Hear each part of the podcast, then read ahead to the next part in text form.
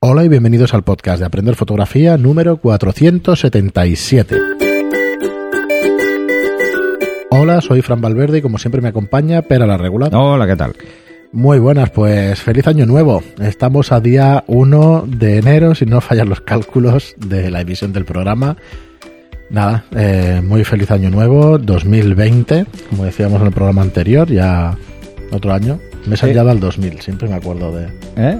Del programa, ¿te acuerdas del mes Sí. allá del 2000? Había un programa en, en TV3 hace un montón de años que antes del 2000 que, que bueno, que era pues teorías de estas de ciencia ficción y eso de las cosas, no de ciencia ficción, era más de ciencia, de las cosas que podíamos ver, Sí. Más allá Pero bueno, todos estos 2000. programas la han cagado mucho. ¿eh? todas, todos, todos, todos. Yo, yo me acuerdo, yo cada vez que veo. Todo Bla- sería más fácil, ¿eh? Si yo, se yo supiera. cada vez que veo Blade. Runner, lo pienso. Digo. Era, el de verdad. 90 y pico, ¿no? O el 80 y pico, no me acuerdo ya.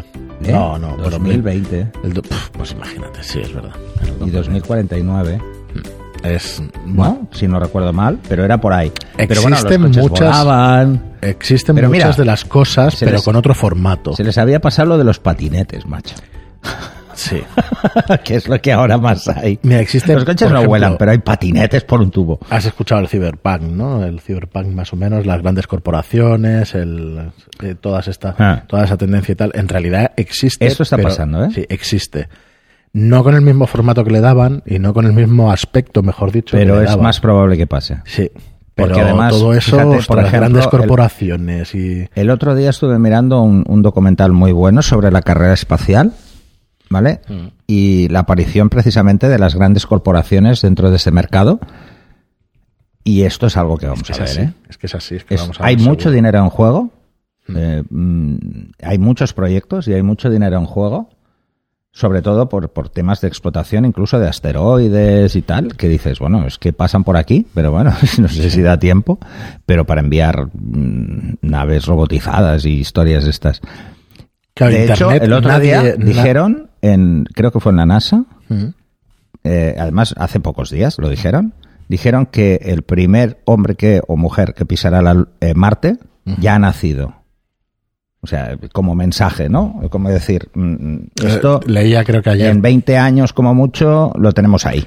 Creo que leía ayer o antes de ayer que estaban con modificaciones genéticas para intentar llegar a, a Marte o adaptarse mejor en. No sé si ni siquiera si lo he soñado, pero vamos, me parece una posibilidad bastante cierta, ¿eh? porque Sí. elegiría a la A mí, gente. yo, yo hay un programa que me encanta de, de- en el canal Historia, que dices, ¿qué coño pintará en el canal Historia? ¿El Que qué? empiezan a, a hablar de, de la teoría de los antiguos astronautas, que te lo juro que me, es que, bueno, es que soy muy de ciencias, lo siento. A mí estos temas Bueno. científicos a veces me superan. Veremos qué nos depara este 2000, este 2020. No, los locos y- años 20. Yo si vuelvo el Charleston y las faldas con flecos, ya soy feliz. No sé, ya te Bueno, me yo. gustan más plisadas. A mí me da que sí que, que, bueno, que sí que todo esto que decían en el Cyberpunk o en, o en alguna de estas novelas como 1984 que nos Sí. vigilan, todo esto. pues Esto ya pasa, ¿eh? Esto ya pasa. Esto Ya con pasa. los móviles ya pasa. En- Cuando di hola Google y se te encenderá el móvil. Eso significa que te están escuchando todas las conversaciones. No quiero ser paranoico, no se trata de eso. Es eh, únicamente te quieren vender y es publicidad y te, te están detrás tuyo para Bueno, venderte cosas. ¿eh? Sepáis que en, Pero efectivamente en es así, ¿eh? ciudades, en ciudades de China, por ejemplo, y está y es así, eh, hay más de 50.000 cámaras de vigilancia y se han traspasado funciones fundamentales de la gestión de la ciudad a ordenadores. Por ejemplo, eh, el tema de los semáforos, aquí es- son pseudoautomatismos, Mm. pero por ejemplo en Pekín no. En Pekín, Pekín lo gestiona en función del tráfico Claro. un ordenador Sí. y han bajado el 15% los atascos, bueno, mm, y esto al final Sí, es se va a programación. o sea, Al final lo eh, llaman eh, inteligencia que- artificial, que no es que no- sea Hace unos años nos pero- reíamos del Made in China, Mm. pero vamos a copiar un montón de cosas, ¿eh? Sí, claro, claro. pero un montón, ¿eh? Bueno, es que aquello es otro mundo. Aquello sí que cuando ves los rascacielos que hay, todo lo que hay por allí, eso dices, ostras. Además, fijaros, ¿eh? hay un tema que siempre hemos siempre hemos criticado desde Occidente sobre China, que es el tema de la, de, de la censura y de, y, y de este tipo de cosas en Internet. Y es que aquí estamos igual, o sea, es que está igual. llegando igual. Está llegando absolutamente igual. Muy bien, pues vamos a acabar el programa. Ya sabéis que los hacemos cortitos hasta después de Reyes, esta, estas vacaciones de, de Año Nuevo. Y vamos con un comentario de Javier Vesperinas, que, que no es una consulta, pero bueno, os lo leemos para, para que lo sepáis. Dice, hola Fran y Pera, soy Javier. Ya escribí, eh, ya escribí bien tu nombre, Pere. y se ríe. Dice, gracias por responder mis dudas. Al final me he apuntado a los cursos online donde también eh, las dudas que he tenido las habéis aclarado. Y estoy aprendiendo bastante. Eh, bueno, nos corta esto, nos dice, tengo un 200 F8 o F... Bueno, no sé, no te sigo ahora, perdona Javier, pero dice, aprendiendo bastante. 200 F8 o F4 con la cámara fuera. Ah, vale. Y ahora practicando el flash de zapato, en, eh, de zapata, perdón. En manual sois un referente de cómo hacer las cosas. Vale, o sea, lo que está practicando es eh, la exposición en exteriores y, la, y el ah, vale, flash de poner a zapata, F8. ¿vale? A Me ha 200 costado de obturación y perdona. F8. Cámbialo tú, Sí. pon 1 barra 200 y así todo el mundo se Sí, entera. ahora, ahora lo cambiaré. Dice, sois un referente de cómo hacer las cosas. Pues nada, muchísimas gracias. Hombre, no sé. Y No, luego no, de- dice- a ver, más de, de cómo hacerlas. No, hacerlo lo hacéis vosotros. Sí, Nosotros os decimos. El esfuerzo lo ponéis, el esfuerzo lo ponéis vosotros. Algunas Yo ideas. eso no me lo quito de la cabeza. Nos dais las gracias muchísimo y eso, pero al final el esfuerzo es de cada uno. Igual sí que es la motivación para seguir adelante. Es que este programa lo, lo creamos por eso, por, por intentar motivar a la gente que empieza y que necesita, pues muchas veces que alguien le- Mm. les, les dé un empujoncito. Pero la autoestima yo cada vez la veo más importante y tenéis que subirla y pensar que lo que hacéis es por vuestro mérito. Vale que escuchando esto puede motivaros, eso hasta ahí Mm. No, vale. os, va- no os va a hacer mejores fotógrafos, ¿eh? Os va a hacer analizar más las cosas quizá. Y tener más ganas de salir al final a hacer fotos, ganas. que es importante, la verdad es que es de lo más importante. Y acaba Javier diciéndonos, por ciento, yo también soy de presencial, pero en mi trabajo ocupa mucho tiempo y la única manera de poder aprender es esta. Gracias, un saludo y felices fiestas. Pues igualmente. Igualmente, mira, mm, a mí me gusta Es- más dar Hmm. clases presenciales, y llevo muchos años haciéndolo, pero hemos descubierto que este sistema llega a más gente, Sí, pero mira, el tema de los fácil. podcasts, eh, por día uno, por filosofar un poquito más. El tema de los podcasts, eh, lo llaman la universidad andante. Eh, universidad con patas, es que es un término inglés y tal, que no me acuerdo ahora, pero viene a decir que efectivamente es mucho mejor una universidad presencial donde te formas y tal. Pero al final, escuchando podcasts que te sirven para aprender, es como si hicieras una carrera. walking learning o algo así, ¿o qué? Sí, me parece que lo llaman de una manera... Claro, porque lo puedes escuchar en A mí me mola sitio. más Walking Dead. Bueno, te ríes, pero al final se aprende un huevo. Sí, sí, sí. sí. Se Te puedes ir paseando por, por tu ciudad o haciendo otras cosas, igual que escuchas música, escuchas que te hablan de temas. Claro, al final estás escuchando cosas que te motivan y que te gustan. Vas a aprender muchísimo más Bueno, que cuando habla- ibas a la facultad. Hablando de paranoias futuristas, Mm. el tema del aprendizaje Mm. eh, se, está, es- se está trabajando sobre el aprendizaje. O sea, esto que veíamos en Matrix, de que te enchufaban y ya sabías Sí, sí, se está trabajando. Pues está trabajando en esto. Que yo el otro día estuve viendo otro documento. Es que yo soy, yo sabéis qué pasa, os lo explico porque es, es un poco friki, pero, pero es que yo soy un poco friki a veces. Eh, yo cuando estoy trabajando en casa, en el ordenador, tengo tres monitores y entonces en uno me pongo la tele. En una ventana me pongo la tele y la voy escuchando. Porque yo esto de estar a- en silencio no puedo, me, me supera, me acelero. Entonces me la pongo para oír algo, gente hablando de fondo, ¿no? Mm, Cuando necesito mucha tensión me pongo el sálvame, entonces no me entero de nada de lo que dicen porque no sé de qué coño va, No puedo ver eso. Uf. pero me crispa hasta cierto Sí, punto claro. que me acelero yo y voy a otro ritmo. No, pero normalmente me pongo documentales. Mm. Eh, me dejo el canal Historia, que me gusta bastante, aunque hay, bueno, el otro día me quedé un poco alucinado.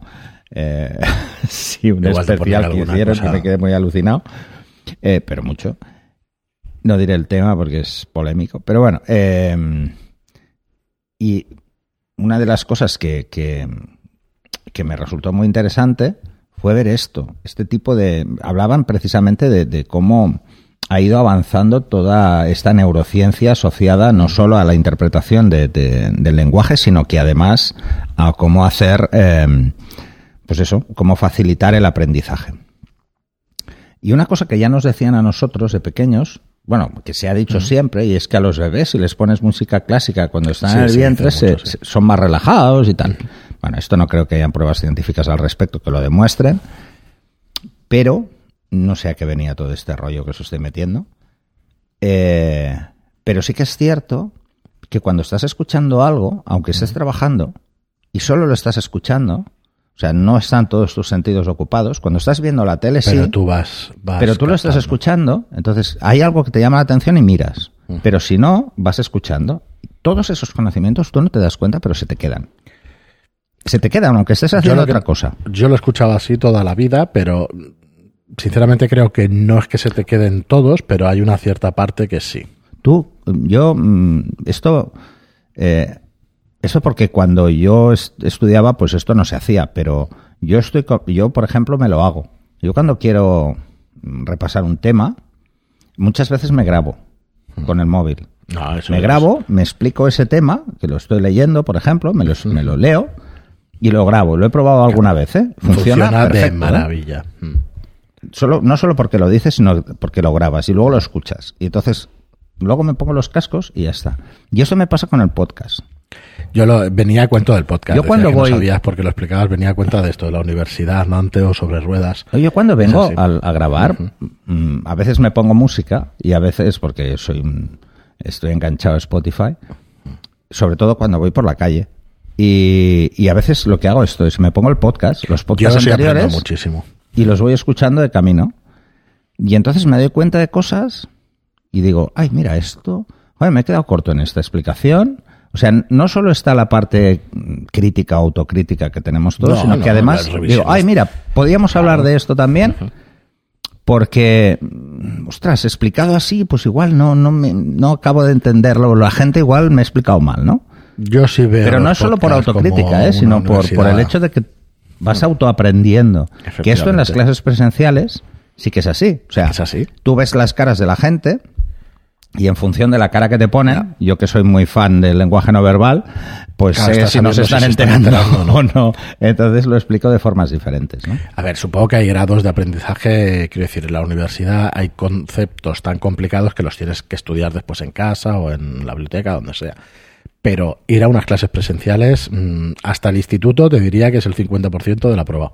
Si tú te enteras en una clase y después repasándolo, tienes un 10. Ahí depende sin del repasarlo, profe, ¿eh? Efectivamente. Bueno, te- siempre suponiendo que la explicación es buena. en Mira, a mí si me gusta, si me gusta mucho la física o me gustaba mucho la física ya de entrada fue porque tuve la, Sí, la la suerte, de tener de- un profesor claro. de física que era un crack.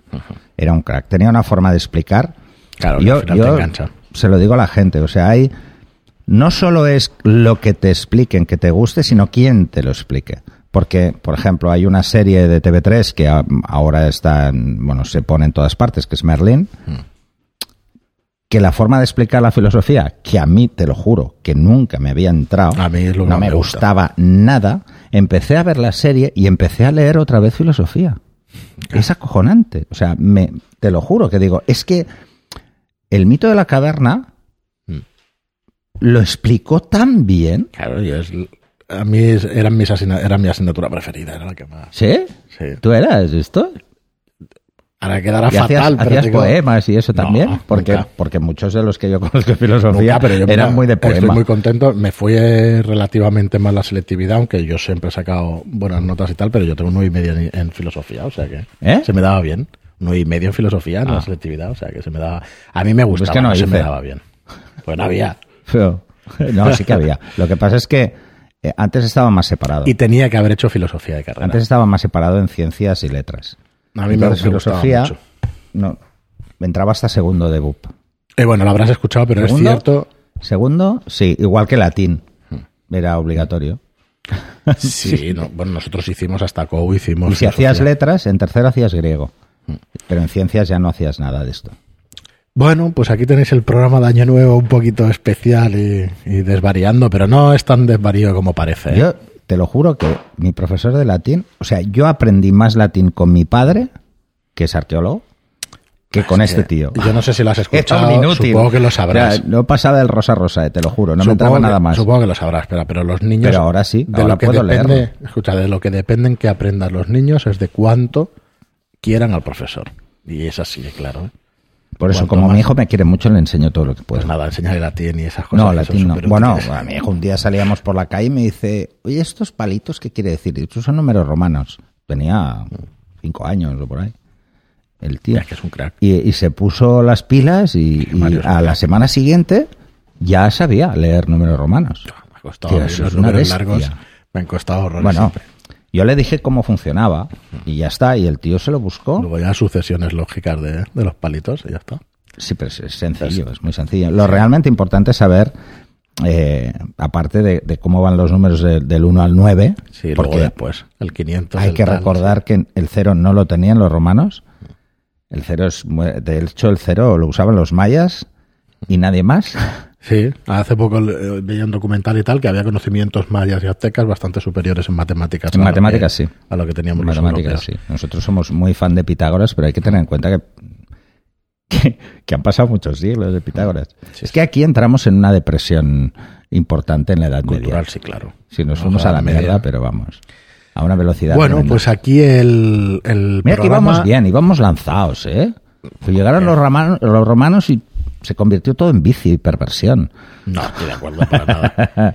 Nah, al final... No, los romanos en ingeniería eran unos putos cracks. Es que es lo que te iba a decir, no sé cómo hacían esas cosas sin el número cero, pero bueno, supongo Bueno, que ahora, por ejemplo, que, ha habido estas inundaciones y tal, eh, por las lluvias y los Mm. últimos temporales que ha habido, a mí lo que me sigue pareciendo brutal y me sigue pareciendo que de verdad es de juzgado de guardia, es para denunciar, es que se caiga un puente que hace 10 años se construyó y el puente romano está al lado y, y sigue ahí.